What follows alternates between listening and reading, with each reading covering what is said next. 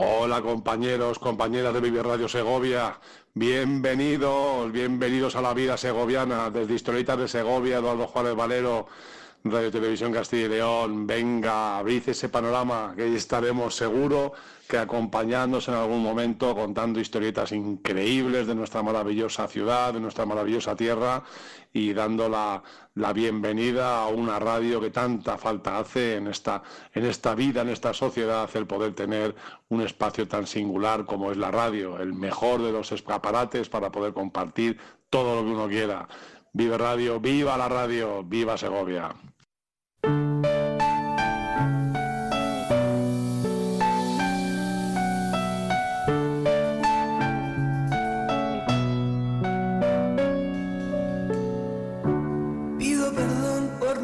escuchado tus ruegos. Pido perdón por las lágrimas que hablan de mí. Por tus noches a solas. Pido perdón por sufrir en silencio por ti. Te pido perdón a sabiendas que no los concedas.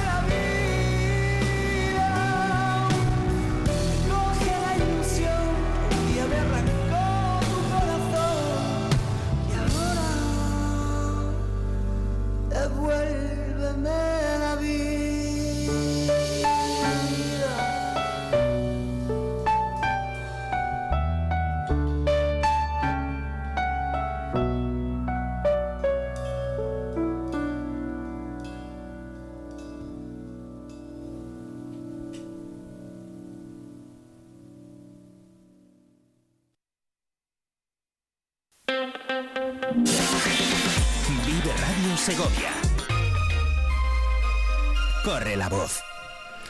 Son las 11 y 6 minutos de la mañana y aquí continuamos en Vive Radio de Segovia y con nosotros, pues como cada mañana, está Carlota Muro. Buenos días, Carlota. ¿Qué tal? Buenos días, Víctor. Bueno, encantados de estar aquí contigo para que nos cuentes un poco eh, la dinámica que se van a poder encontrar esta noche en, el programa La 8 Magazine. Eso es. Bueno, pues vamos a repasar un poquito lo que vamos a tener esta noche, porque bueno, a pesar de que es inicios de semana y es verdad que normalmente nos guardamos la música de cara al jueves o al viernes, pues eh, esta semana empezamos fuerte, Víctor, y lo hacemos con Cerro. Cerro, ¿y en qué va a consistir?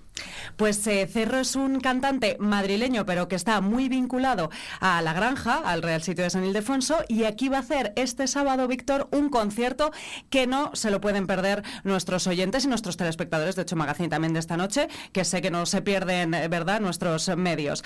Y bueno, va a hacer un concierto el sábado solidario y además adaptado al teatro. ¿Escuchamos un poquito a Cerro? Venga, vamos a escuchar un poquito a Cerro.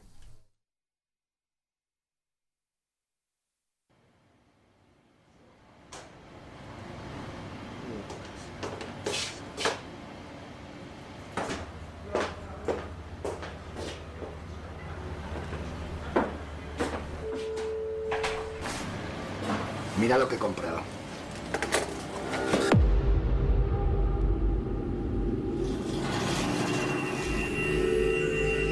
¡Es ella, tío!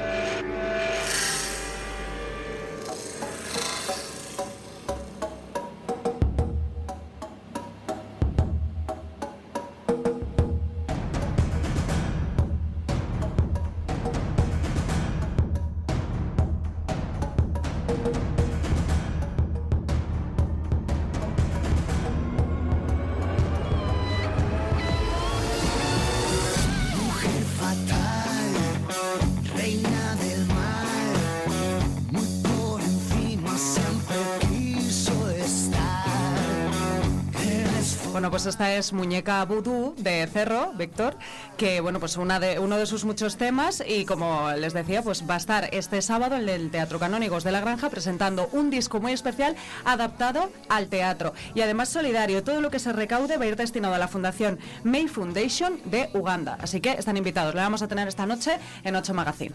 Pero qué cambio, eh, Carlota, madre mía. Empezar así con un poco de tambores tranquilamente y de repente. Eso es, eso es, eso es. Empezamos fuerte, ya te he dicho que esta semana, porque estamos en previo a carnaval, ¿verdad? Así que tenemos ya la música y el ritmo en el cuerpo. Bueno, además, tenemos más cositas. Vamos a hablar también de la nueva app esta noche, de la nueva aplicación móvil del portal Segovia Empleo de la Fundación Caja Rural. Ya se la pueden descargar si están buscando empleo o si son una empresa o autónomos también que quieran buscar, eh, ¿verdad? Que quieran contratar, eh, pues eh, quieran dar trabajo a alguien, ¿verdad? Que seguramente que lo necesita, pues lo pueden hacer a través de esta app que viene pues a facilitar un poquito las cosas a los eh, aquellos que están buscando empleo y a los contratantes también. Y eso, que venga gente de fuera y todos los que nos estén escuchando, ya saben ustedes, Segovia Empleo, tienen que promocionarlo, tienen que promocionar Segovia. Exacto, exacto. Bueno, ¿y qué más tenemos? Pues también vamos a repasar un poquito lo que ha ocurrido este fin de semana y en esta ocasión lo hacemos con Nacho Saez, que ha estado en la calle este fin de semana currando y mucho y ha estado con las Valquirias del Pisuerga. ¿Quiénes son ellas? Pues un singular equipo de piragüismo. Sus integrantes padecen o han padecido cáncer de mama y bueno, pues han encontrado en el deporte esa vía de escape llegando incluso Víctor, fíjate que esto es muy fuerte, a proclamarse campeonas de España y este fin de semana han estado entrenando aquí en el Pontón y hemos estado con ellas porque se acordarán que el pasado 4 de febrero ha sido el Día Mundial contra el Cáncer. Pues menos mal que no estaba helado el pontón, que nos están haciendo buenas, que hay pues buenas temperaturas. ¿eh, exacto, porque si no tendrían que haber, ido, ¿verdad? Con el cincel allí como si fuera una escultura, pero a picar en el agua del pontón, pero no, no. Efectivamente, a lo mejor hubieran cambiado por patinaje. Eso es, efectivamente, patinaje sobre hielo, pero no, no, han podido, han podido eh, entrenar y bueno, pues hemos estado con ellas compartiendo un ratito. ¿Y a quién más tenemos? Pues también a la ganadora del concurso de composición, María de Pablos, que eh, bueno, pues ha llevado el premio eh, de esta edición y pues vamos a charlar con ella, a ver qué nos cuenta sobre su obra, que por cierto va a estrenar en las jornadas de música contemporánea aquí en Segovia. Y bueno, pues eso es lo que tenemos así para, el fin de semana, Víctor. Eh, no sé, ¿qué más, ¿qué más te cuento?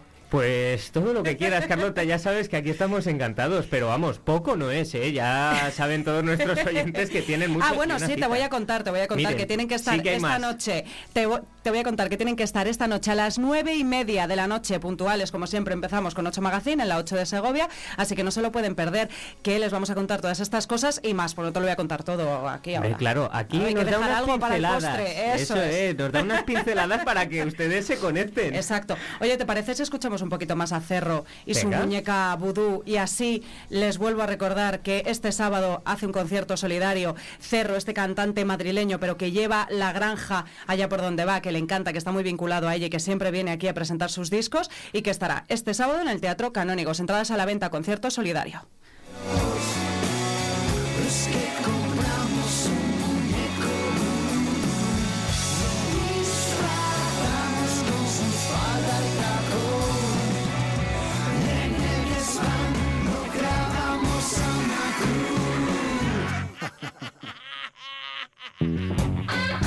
Pues nada, Carlota, muchísimas gracias por estar aquí. Pues nada, un placer, Víctor. Buena semana, nos vemos. Igualmente, efectivamente, por aquí te esperamos. Adiós. Hasta ahora.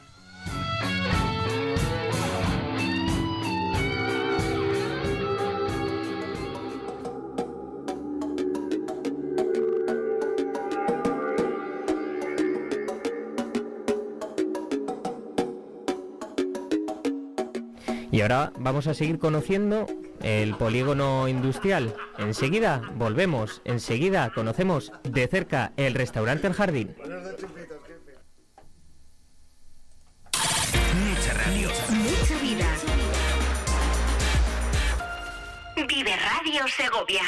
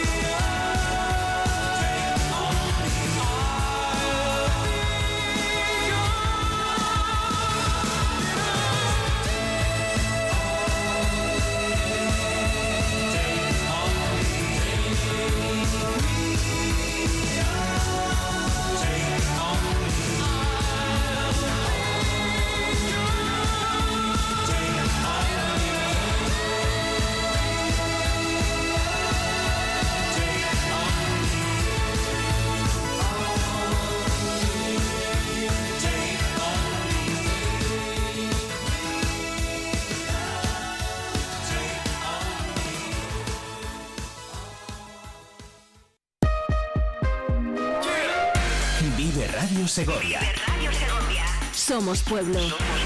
Somos capital. Somos provincia.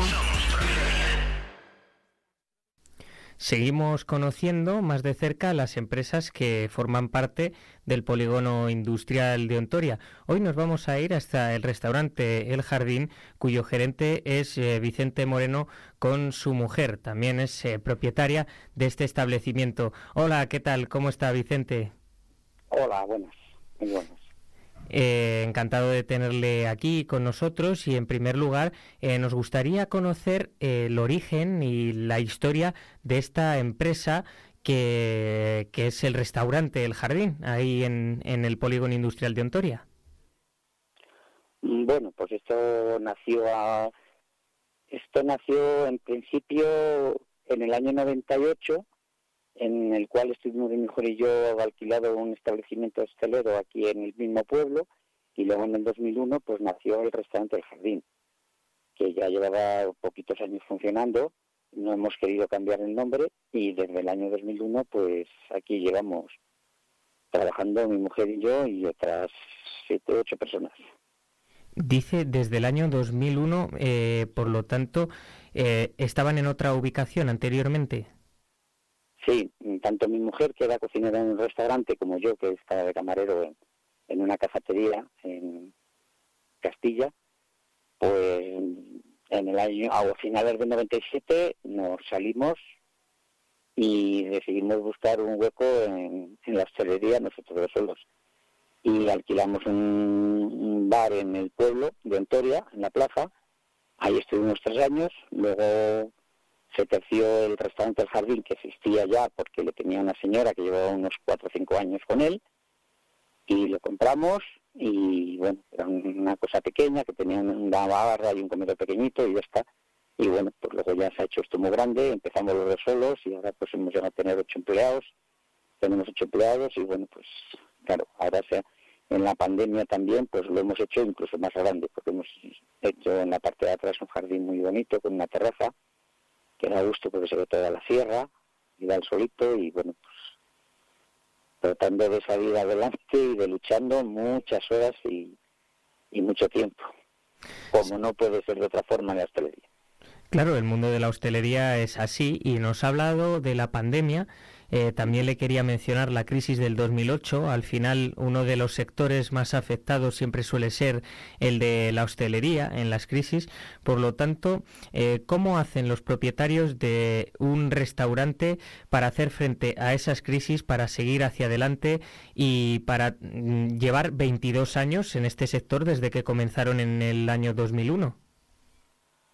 Bueno, pues la verdad que en la crisis de 2008 y 2010 para mí fue mala porque lo pasamos mal y tú tienes que reducir personal, tienes que hacer precios muy económicos en los cuales tu margen de beneficio disminuye y a base de, estar muchas horas abierto todos los días, pues al final, bueno, pues arrimando el hombro de la familia, pues las empresas pequeñas, pues al final sales un poco adelante. Y en la pandemia, bueno, pues nosotros la verdad que nos pilló un poco mejor en el sentido de que ya no teníamos tantas cargas hipotecarias y bueno, pues hicimos todo lo contrario. Gastamos un montón de dinero en hacer esto más grande y más bonito. Y la verdad que la inversión fue grande, pero yo creo que al final te sientas aquí en el jardín, ves todas las flores que tienes y la mujer muerta al fondo y la verdad que merece la pena. Al final dices, sí que merece la pena. ¿Qué tipo...? Sí, sí, disculpe. No, nada, que al final los hosteleros, yo creo que el 90% de la gente, de los hosteleros ganas cuatro pesetas y cuando las tienes, pues tienes que hacer una inversión para modernizar, para preparar y dices, vuelta a empezar otra vez. O sea que al final casi no, no, no, no paras. En ese sentido que al final dices, bueno, pues entonces, ¿para qué vivo yo? Pero bueno, es así. Eh, ¿Cuál es el tipo de persona que recibe? Me refiero al perfil que recibe. ¿Son eh, trabajadores de las empresas que están en el mismo polígono? ¿También recibe gente de Segovia, gente incluso de fuera, como pueda ser Madrid? La verdad que nosotros no estamos muy ahora mismo, ahora mismo, no estamos muy metidos porque no tenemos ni página web, ni redes sociales, que hoy en día es lo que mueve mucho, ¿no? Pero también nos pilla en una etapa de nuestra vida en la cual tenemos ya 64, pasé 65 años, y claro, nuestra, nuestros hijos que vienen detrás pues no, no van a seguir. Con lo cual, bueno, pues trata de seguir como eso. La verdad que no te falta clientela porque nosotros sí es cierto que entre semana nuestro perfil pues es la gente del polígono, el menú del día. Sí que hay alguna empresa que tiene alguna reunión, entonces tenemos un comedor pequeñito aparte y bueno, pues tratar de hacer la reunión ahí y luego los fines de semana pues con gente de Segovia al 90%. ¿Viene gente de fuera? Pues algo, muy poco, porque puede escaparse alguien pues que pasa al Palacio de Río Frío y se cruza por aquí o algo de eso. Si no, pues gente de Segovia para celebrar cumpleaños, reunión de amigos, de familia y cosas de esas. Y la verdad que, bueno, pues tienes fácil aparcamiento, el establecimiento está muy bien, muy moderno y, y luego tiene fácil accesibilidad porque tengo unas rampas, o sea que puede venir gente de todo tipo, o sea, ruedas, con lo que sea, ¿eh? puede venir todo el mundo. Y la variedad que tienes, pues es grande, porque tengo un, trozo de terraza a la parte de adelante para los niños, para los columpios y eso, entonces vienen matrimonios con niños y saben que están ahí y no hay ningún problema. Y luego tengo a lo de atrás, pues como un poco más, más íntimo, más, más personal. ¿El patio lo tiene habilitado durante todo el año? Mm, por ejemplo, ¿lo tiene acristalado o es solo para la época pues primaveral, verano, incluso eh, parte del otoño? No, el patio de atrás es abierto, o sea, que cuando hace frío, pues hace frío, y cuando hace calor, pues hace calor. Lo que pasa es que tiene una ventaja de que la ubicación es al sur, pues incluso hoy yo mismo, ahora mismo estoy sentado en la terraza y da el solito y está de maravilla. Y esta mediodía pues perfectamente estos días se puede comer aquí perfectamente al sol. Y de hecho el fin de semana sí que ha comido gente aquí. Para todos, sí. lo que pasa es que luego el comedor pequeño que tiene unas cristaleras, pues claro, ves todo el jardín, toda la sierra y como si estuvieras en la calle, pero claro, tiene mucha luz. ¿Y qué aforo tiene exactamente eh, el restaurante El Jardín? Para unas 120 personas en interior. O sea, solo en interior. Cuando se abre el patio, mm, ¿a cuánto pues podrían llegar? de atrás para unas ochenta y tantas, 90 personas y el de fuera, en la terraza de fuera, pues unas 70 o así. Por lo tanto, en la época de verano, digamos que es eh, donde más eh, personas pueden recibir y cuando más comidas y cenas eh, ofrecen. Sí, por supuesto que cuando empieza el buen tiempo, pues ya a partir de marzo, así, pues bueno, pues hay días claves en los cuales el Día del Padre, el Día de la Madre, esos días son muy claves porque casi prácticamente te sobran clientela porque sale, tiene más demanda que, espacio, ¿no? Y aprovechas un poco todo. No todo lo que se quiere, porque al final necesitas mucho personal y el cual es muy difícil conseguir. Entonces, muchas veces estás limitado a no coger nada, no coger tanto, por supuesto. Mencionaba anteriormente, si no he entendido mal, unos eh, seis empleados me ha dicho que tenían ahora a su cargo. Ocho, ocho. Ocho, ocho, perdón. Hmm.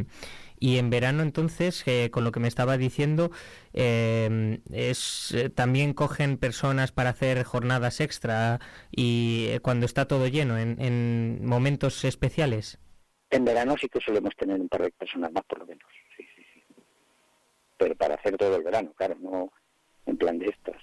Sí, o sea que sería contratados temporalmente por, por la temporada de verano. Sí, sí, sí, sí. Y luego nos ha hablado de los menús del día eh, que tienen sobre todo para esas personas que trabajan y que están allí en el polígono eh, de Ontoria. Mm, ¿Cuáles son los precios que tienen del menú del día? Y no sé si nos puede poner algún ejemplo de, eh, de, de la comida que ofrecen allí en el restaurante El Jardín pues normalmente suelen haber cuatro primeros o cuatro segundos o tres segundos a elegir y los precios ahora, ahora mismo estamos en 13 euros, pero seguramente que se tendrá que subir porque lo que nos está apretando mucho es la materia prima. Ya no es la bebida, sino lo que se refiere a la comida, a los aceites, a los preparados. Eso es lo que nos está apretando mucho el zapato, porque la bebida realmente pues sube una vez al año y lo tienes controlado pero lo que es la comida, tanto a nivel de barra como aperitivos, como todo, se está complicando el tema de poner un y los menús pues claro tienes que ajustarlos mucho y claro no puedes decir bueno acorto la ración o doy esto otro no es mejor cobrar un euro más pero como Dios manda de comer. Y los menús pues bueno pues cosas ahora en este tiempo cosas de cuchara y carne siempre hay un pescado todos los días siempre hay una carne guisada o algo de guiso siempre hay algo a la plancha o un día cada día una cosa y, ya es así. Es lo que más o menos. Y luego los fines de semana sí hay otros menús diferentes con un poco de, variedad un poco más incluso pues cochinillo y judiones y, y eso He hablado sobre la materia prima, que ahora está más cara. Mm, incluso hay eh, algunos hosteleros que hablan de desabastecimiento. ¿Eso lo están notando y creen que por eso es, esa es una de las causas por las que el precio está subiendo? Pues yo la verdad que lo desconozco. Mm, de momento sí, yo no tengo ningún problema en conseguirlo. Sí que es verdad que se consigue más caro, yo no sé si porque no hay o porque grandes los grandes almacenistas lo sujetan para que el precio suba, porque también se especula mucho con todo eso. Eso es la verdad que sí. Y ahora, por ejemplo, que dices, cuando cara las Navidades está todo muy caro. Bueno, pues el cordero sí que ha bajado bastante, pero sin embargo el cochinillo se ha notado muy poquito. Pero claro, ellos dicen, los, los, los que lo venden, que no hay y bueno, pues entonces, claro, o, o no lo retienen o no sé el porqué, pero sí es cierto que posiblemente ahora mismo, ahora mismo, yo particularmente para la barra, mm, hoy en día, el dar los aperitivos que se dan por costumbre en Segovia, pues si echamos cuenta, posiblemente nos haga más caro que la bebida que pones, ¿eh?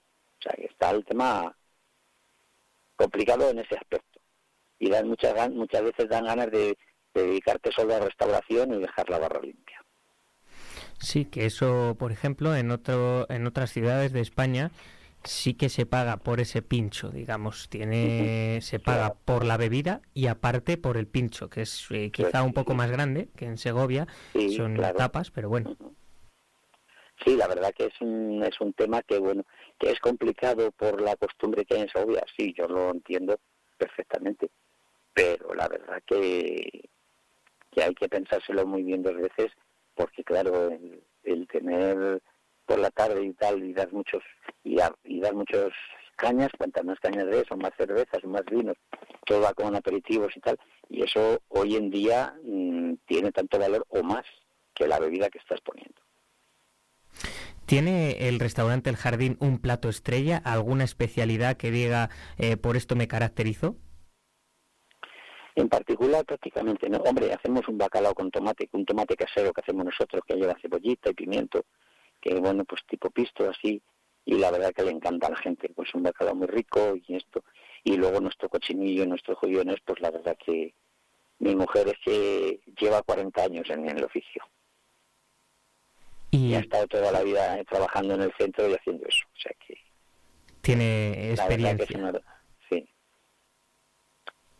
Y, por ejemplo, le quería preguntar, mm, aunque sean propietarios del restaurante El Jardín, ¿tendrían pensado em, crear, mm, abrir otro negocio de hostelería, ya sea en el polígono industrial o en otro lugar?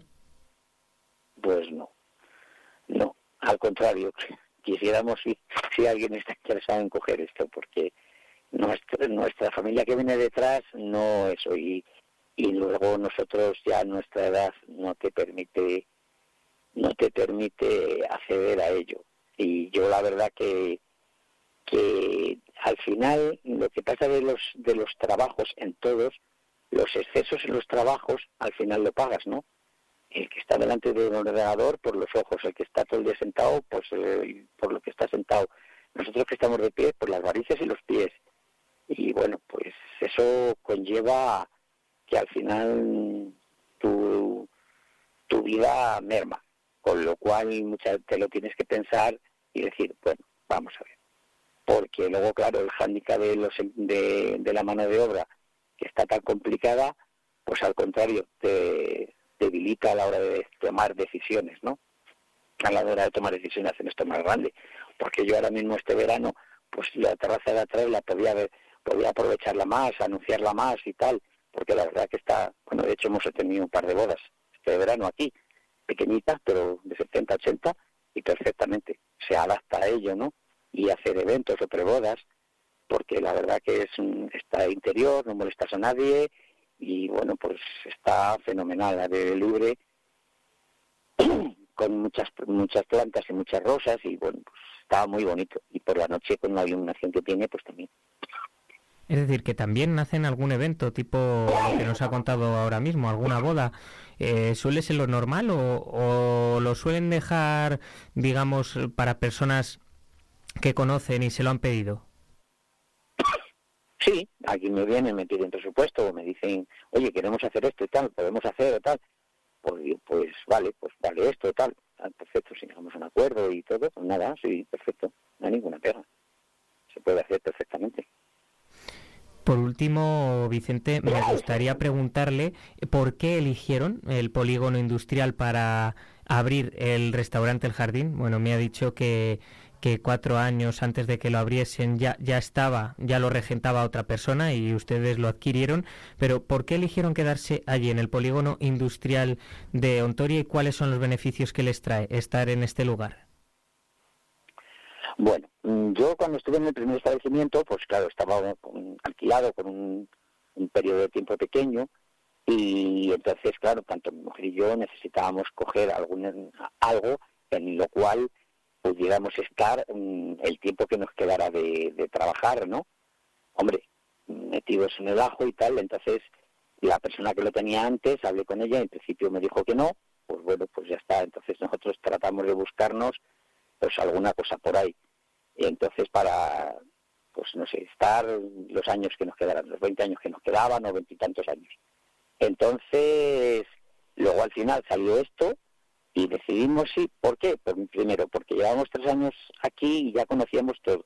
Segundo, porque el polígono siempre hace 20 años habría menos, pero yo creo que era una, una zona en la cual tendría, tiene que subir, y de hecho tiene que subir mucho más, porque es una zona que está muy bien comunicada y muy bien ubicada. Entonces, por ahora estará muy pagado, pero es que al final tiene que explotar. Yo, yo lo veo así desde ese punto de vista. Y en tercer lugar, porque mi mujer es de aquí y nosotros nos estábamos haciendo una casa aquí. Con lo cual yo a mi casa, que hay 250 metros, voy y vengo andando. Y claro, eso es también una comodidad, ¿no? Pues muchísimas gracias por atendernos, Vicente Moreno, gerente del restaurante El Jardín del Polígono Industrial de Ontoria, y desear que todo siga marchando también como hasta ahora y que sigan recibiendo la visita de, muchas personas que quieran disfrutar de, la gastronomía, de las vistas, como nos decía antes, y de eh, pues todo lo que ofrece el restaurante El Jardín. Muchísimas sí, gracias. de la tranquilidad, pues Eso tranquilo y muy bien, y hay fácil aparcamiento y bueno, pues trataremos de atenderle lo mejor posible y si alguna vez tuviéramos algún fallo, pues que nos perdonen porque no ha sido intencional, de verdad. Por supuesto, eso es sin ningún lugar a dudas y que no somos máquinas ni somos perfectos. Claro. Pues muchísimas gracias, Vicente. A ustedes, ¿eh? Muchas gracias. ¿Tú qué radio escuchas?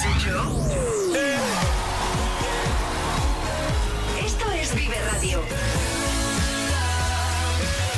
¿Y esto?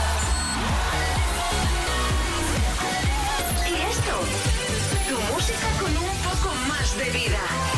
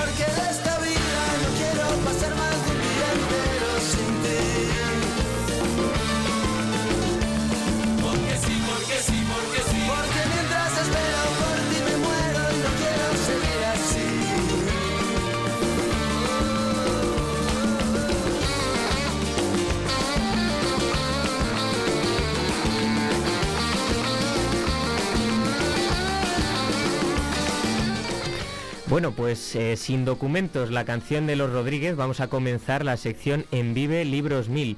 Sin documentos precisamente no va a ser porque hablamos sobre eso, sobre libros. Y hoy tenemos aquí en el estudio con nosotros a Juan Pedro Velasco Sagalla, Sagallo, perdón, que es documentalista de Segovia. Buenos días, Pedro, ¿qué tal? Muy buenos días. Bueno, para nosotros eh, es un placer tenerle aquí para poder hablar de la última publicación que ha realizado de su libro, que es Recorrido con historia por la provincia de Segovia. ¿En qué consiste? Yo he leído un poco el prólogo, el resumen, he visto que el- el- los pueblos de los que habla, pero mejor que nos lo explique usted en primera persona. Bueno, pues mira, la idea, eh, la idea de, de empezar a hacer un libro sobre recorridos en Segovia partió de la editorial Derviche, de, de Pepe, de la, la librería Entre, Entre Libros, Libros, sí. Entre Libros, eh, que mm, me dijo que quería algo mm, que fueran recorridos, pero que no fueran recorridos eh, en la sierra todos, sino que fuera una cosa más de Segovia, de todo Segovia. Bueno, mi idea fue, pues en principio decir, bueno, pues si cojo los cinco partidos judiciales, los divido en dos recorridos en cada uno para no hacerlo eh, muy denso, porque últimamente pues coges libros de guías que a lo mejor tienen 100, 100 rutas, pero 100 rutas que te marcan una ruta y ves por aquí y ves por allá. Pero a mí me interesaba más que fuera eh, que tuvieran historias esos recorridos. Claro, que se pueda contar algo más que no sean esos recorridos meramente, sino que puedas contar eh, algo sobre la historia, alguna curiosidad que ha dejado, ¿no? Eh, etcétera. Esa es la idea. Esa, esa es la, la idea mía. Esa era mi idea y la de ellos también en cuanto yo se lo propuse. Y la cosa era, pues eso, buscar recorridos que no fueran, que no fueran muy exagerados de, en cuanto a distancias, que se pudieran hacer de ida y vuelta, eh, que se pudieran hacer por todas las personas, por las más mejor, y sobre todo, a mí me gustaría, o que fuera, para hacerla también con niños. O sea, que pudieras llevar, no fueran de grandes desniveles, sino que pudieras llevar a, a los niños y poderles ir contando cosas. Por eso yo, dentro del recorrido, que muchas veces, como me decía en la presentación que hizo del libro el geólogo Andrés Díez, es más historias historias con recorrido, en vez de recorridos con historia. Y en parte tenía razón. Meto píldoras pequeñas en las que explico pues el pueblo o explico alguna eh, cosa geológica o algunas plantas, alguna cosa, para que tú vayas luego a la bibliografía, por ejemplo, o te metas en internet y busques y puedas explicar mm, más a fondo, si es que te interesa, esa píldora que yo te he dado. Claro, que lo que ha dicho, que no sea un mero eh, libro turístico en el que marca recorridos, en el que eh, te explica lo justo, sino ir más allá, ir más al fondo del asunto, ¿no? Es decir, vamos a conocer historias, cultura, tradiciones, curiosidades, eh, pues todo lo que se pueda, o pildoritas sobre ello para luego, lo que ha dicho, buscar esa información y que a la vez, pues eso seguramente llame más la atención, ¿no? Que, que, que los padres, que los abuelos, que, los nietos, hijos incluso, puedan ir a esos sitios conociendo una pequeña parte y que llame más la atención a que sea una mera, em, digamos, eh, pues un mapa que te marque el recorrido, ¿no? Sino que sea eso, pildoritas y que, que pueda captar la atención, porque un mapa lo vemos todos y dices, pues una ruta como cualquier otra. En cambio, si ves una curiosidad que, te gusta algo diferente, quizá llame más la atención y sea lo que ocurra con este libro, ¿no? Efectivamente, no lo has podido explicar mejor que yo. Eh, eh, exactamente eso esa es la intención y la otra intención era mm, buscar distintos puntos en la provincia de Segovia. Pues irnos lo que he dicho antes a los partidos judiciales, dice, lo dividen por más o menos porque son los que están, no te das a la zona del nordeste, ahí pues hay algo en la zona de Maderuelo Riaza, luego en la zona de Cuellar, en la zona de Santa María, con las lagunillas y tal, en la zona de, de Segovia. Mm, me meto un poco en la sierra porque algo tendrías que haber hecho, entonces cogemos el Espinar, eh, un recorrido que, que, es muy sencillo, pero tiene mucho, mucha historia, mucha intrahistoria y mucho para conocer, que es desde el Alto del León a un, a un pico que se llama Cabeza Lijar, un mirador, que era un antiguo búnker, y tiene una vista de, de, la sierra maravillosa. Y luego, pues no sé, la granja sí que ahí me he explayado un poquito porque hay una cosa que siempre me ha llamado mucho a mí la atención, que no solamente los jardines son las fuentes, sino los jardines de la granja tienen algo más. Hay un recorrido siguiendo todo el perímetro por fuera, que es maravilloso, en el que hay mucha naturaleza, y algunas cosas muy interesantes de, encontrar. ¿Y eso lo ha puesto en el libro? Está en el libro, sí. Luego por dentro hago un recorrido que me salgo de las fuentes, porque las fuentes al fin y al cabo las vemos siempre y hay mucho, mucho sobre ello, que es lo que se llama la arquitectura efímera, que eran los miradores que había en los árboles, árboles vivos, y tenían unos miradores impresionantes. Ya no solo el último pino, que es muy conocido, sino que estaba el gurú, o estaba el mirador del mar, o había la sombrilla del mar, luego también todo hecho con ramas y con madera. Y luego tenías también, por ejemplo, dentro del mismo, del mismo jardín, había dos, dos sitios que eran muy curiosos, que era el merendero de Alfonso XIII y el puente de Alfonso XIII, igual que el puente de los suspiros, por ejemplo, que se le han reconstruido, es de los pocos que está reconstruido al lado del mar. Y esa zona, esos, esos, está perdido todo, pero tenemos documentación, antiguas postales, antiguas fotos, y lo que he aprovechado es hacer el recorrido, que aunque no lo veas, si coges el libro vas a ver dónde estaba y vas a fijarte y vas a decir, madre mía, lo que había aquí, que ahora no lo veo, pero ahí estaba y esa, eso también es un recorrido muy para mí muy interesante y creo que para el que lo haga también. Claro, seguir una evolución, como va cambiando todo. Y Juan Pedro, ya que ha mencionado la sierra, la granja, eh, esta serie de, rutas que, que nos acaba de decir, se considera como un defensor de la Sierra de Guadarrama por su nombre, porque ya sabemos que en Madrid dicen mucho Sierra de Madrid y que muchas veces tiran para, barren para su casa y las rutas son eh, madrileñas, podemos decir, pero claro, no es así. Sí, efectivamente tiran mucho, bueno, para Madrid eh, son muchos millones de habitantes y venden mucho, así de claro. Pero efectivamente la sierra, a mí me gusta siempre decir la sierra de Guadarrama, vertiente segoviana o vertiente madrileña, que la, que la hay, o sea, es que no puedes negarlo. Hay una vertiente madrileña y otra vertiente segoviana. Pero la sierra es la sierra de Guadarrama. Entonces, así cuando dice, eh, está lloviendo o nevando en la sierra de Madrid, dices, coño, y en la de Segovia no nieva. claro, es que es curiosísimo eso, ¿no? En la vertiente segoviana no es completamente no, debe, no debe de nevar, o algo por el estilo. Y luego les ves que se colocan en, dando la información en un punto concreto. sí, en cotos, por ejemplo, que están en cotos en la parte, pero dicen, uy, y bueno, el que lo conoce y el que somos más quisquillosos dice, mira, la raya va por ahí, está en Segovia. Porque la estación, por ejemplo, la estación de ferrocarril está en la granja, vamos, está en, en término de la granja de San Ildefonso, ¿no? Entonces, bueno, del real sitio de, la granja de San Ildefonso. Eh, ya que hablamos de la Sierra de Guadarrama, es uno de los libros que ha publicado. Publicó exactamente en el año 2013, que es eh, La Sierra de Guadarrama en las antiguas postales, que son fotografías, ¿no? De, de, esta sierra, de, antiguas. Sí, sí, tanto de la zona de, de, la vertiente norte como la vertiente sur. Fui cogiendo los pueblos, ¿no? Y bueno, esto fue una, una editorial eh, Temporae, que es de los de la librería de Madrid, que me pidieron una cosa así. Bueno, pues salió, habíamos hecho anteriormente un librito de Segovia, un recorrido por Segovia con tarjetas postales siguiendo el texto precioso de Juan María Otero y bueno, pues me dijeron que sí, algo de la Sierra de Guadarrama. Y yo dije, pues sí, tengo mucho material, tengo muchas fotografías, muchas postales, porque mi, uno de mis, de mis aficiones es coleccionar postales de, Segovia y de la Sierra de Guadarrama. Y bueno, hice un librito, sí, que recorre la sierra. Bueno, hice un recorrido más o menos, empezando en una zona, terminando por otra, pero recogiendo las dos vertientes y metiendo fotos antiguas de esas dos vertientes no solo tiene un archivo de fotografías y documentación sobre la Sierra de Guadarrama, sino que tiene un archivo inmenso, también sobre Segovia, y ese es otro de sus libros, Segovia, un recorrido, siguiendo el texto de Julián María Otero, que me contaba justo antes de entrar en, el aire, como decimos aquí, en directo en los micrófonos de Vive Segovia, y es un recorrido a través de tarjetas postales de fotografías de, la Segovia antigua, ¿no? Sí, de, los años en que Julián María Otero hizo este precioso libro.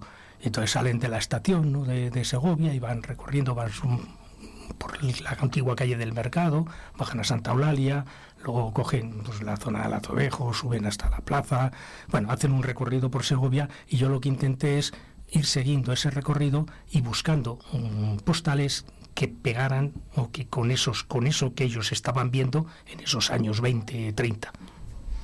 Esto, esta serie de libros pueden servir de inspiración para eh, quizá guías turísticos o incluso para que las instituciones creen nuevas rutas turísticas. Mm, podría. No, yo, yo, mi intención es que la hagan mm, familias con sus niños tranquilamente y tal. Sí que sé que la Diputación le, bueno, está interesada o le, le enseñe el libro y tal, y creo que es una institución que puede hacer algo con ello, evidentemente, porque, porque son rutas en distintos puntos de la provincia que era lo que no queríamos, que solamente fuera de un sitio concreto, porque normalmente es que nos circunscribimos a la Sierra del Guadarrama y hay otras zonas, evidentemente, a las que hay que también atender, ¿no? Como pues el nordeste que está más, más perdido, pero bueno, también las otras zonas, ¿no? Ya veremos. Sí, que en Segovia no, no falta la riqueza patrimonial, tampoco la riqueza natural, eh, tenemos de todo. Y hay que, hay que, darse cuenta que solo son 10 recorridos, pero que esos 10 recorridos se pueden convertir en 30 o en 40, porque he procurado que a los sitios a los que llegabas, con estos recorridos, que a lo mejor son de 5 o 10 kilómetros como mucho, tengan a su vez un punto de apoyo, por ejemplo, un cuellar eh, al, a las rutas de los pescadores en, la puente de, en el Cega, ¿no? Sí, en el puente segoviano. Entonces, allí, dentro del de, CEGA, pues tienen una serie de recorridos que, bueno, tú a tu vez, yo los, simplemente los números, los dejo ahí, puedes hacerles esos recorridos, así te puedes extender el recorrido que yo te, yo que te he marcado. Claro, que son pinceladas para que ellos mismos, eh, además de conocer la ruta que van a hacer, eh, eh, parte pues de, la historia, de las curiosidades que mencione, que también tienen otras posibilidades y otras rutas. Efectivamente.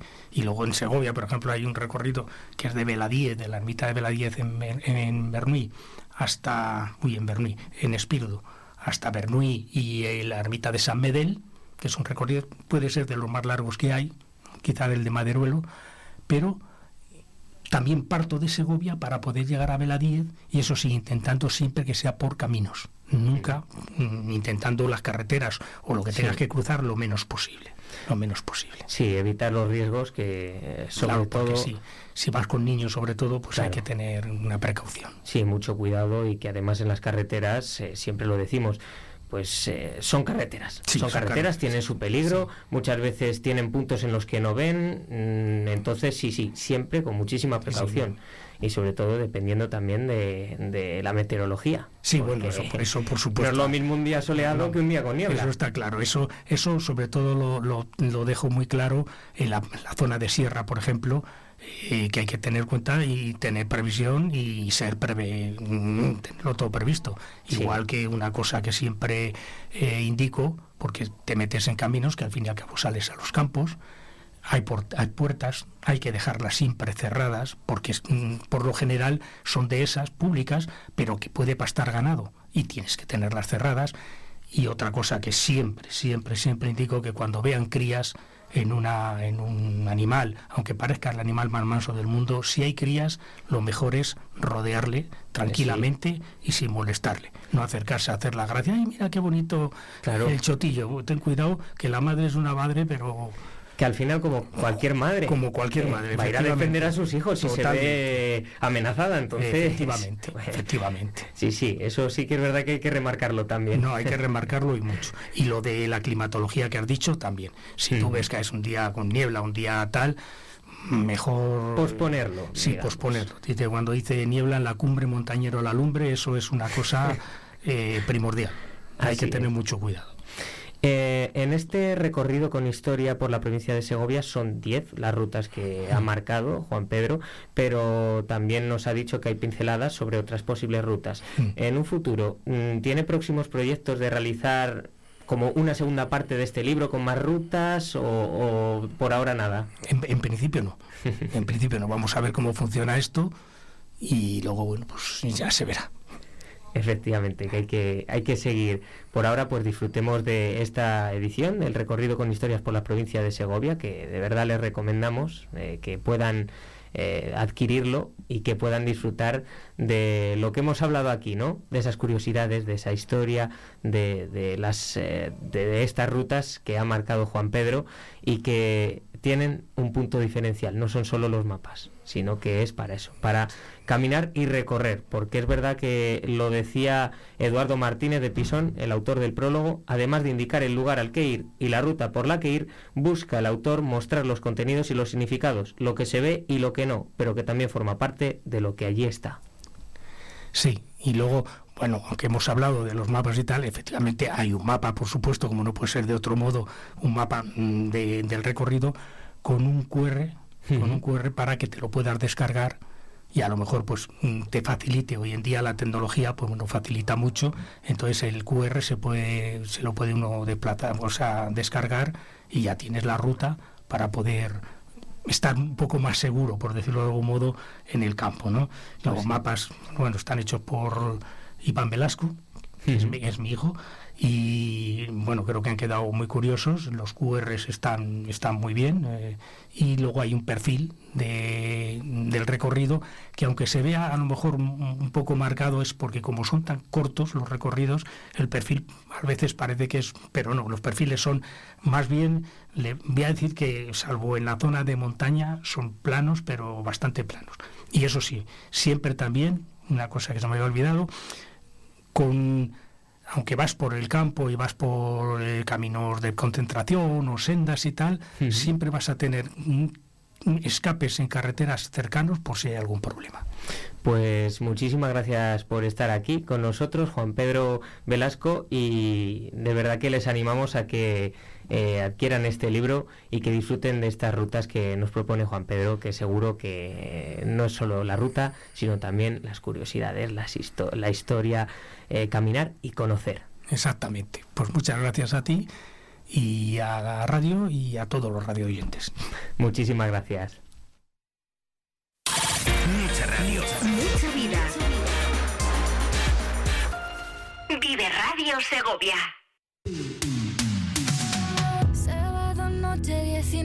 80. Tengo bebida fría en la nevera. Luces neón por toda la escalera. Y me pongo pibón. Pues ya esta noche pasa algo entre tú y yo. Gotas de Dolce pa' que huela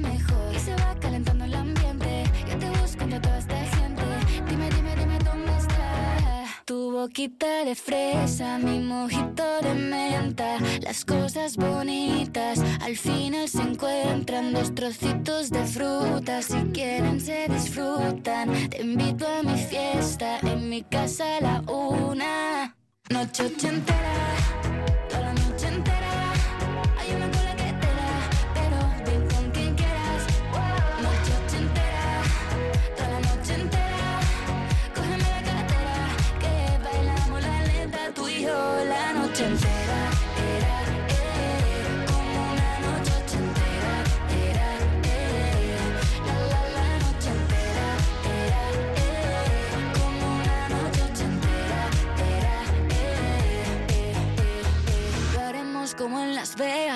que pasa aquí, aquí se queda. La policía en la puerta, pero nadie nos va a frenar. No, díselo, que esta fiesta no acabó. Dame dos, bien de ron, y salimos al balcón a gritar. Que la vida es para disfrutar, que nos sobran ganas de amar. La vecina empieza a picar, que quiere subirse a bailar. ¿qué quieres subirse a bailar? Noche 80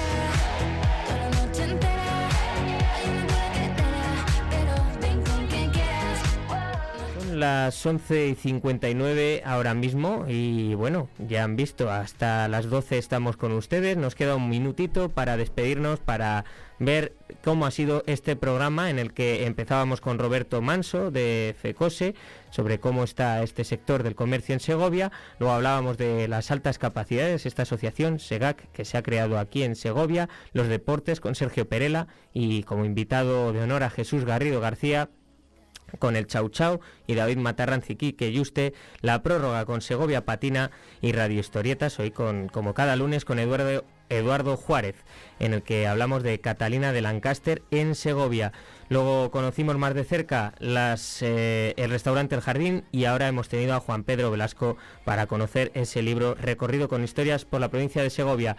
Ya saben que hasta aquí llegamos con la programación local. Volvemos a las 2 y a las 3 con el boletín informativo